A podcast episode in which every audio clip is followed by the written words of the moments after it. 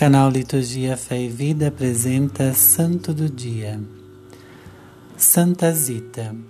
Santa Zita nasceu em Monsagrate, próximo a Lucca, na Itália, no ano de 1218, em uma família pobre e numerosa.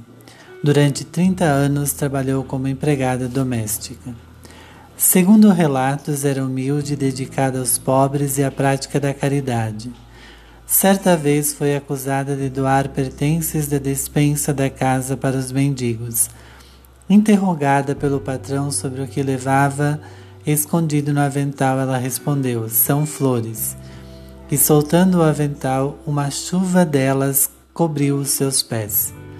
Morreu em 27 de abril de 1278. A Basílica de São Frediano, em Luca, conserva até hoje o seu corpo intacto o Papa Pio XII a proclamou padroeira das empregadas domésticas. Oração.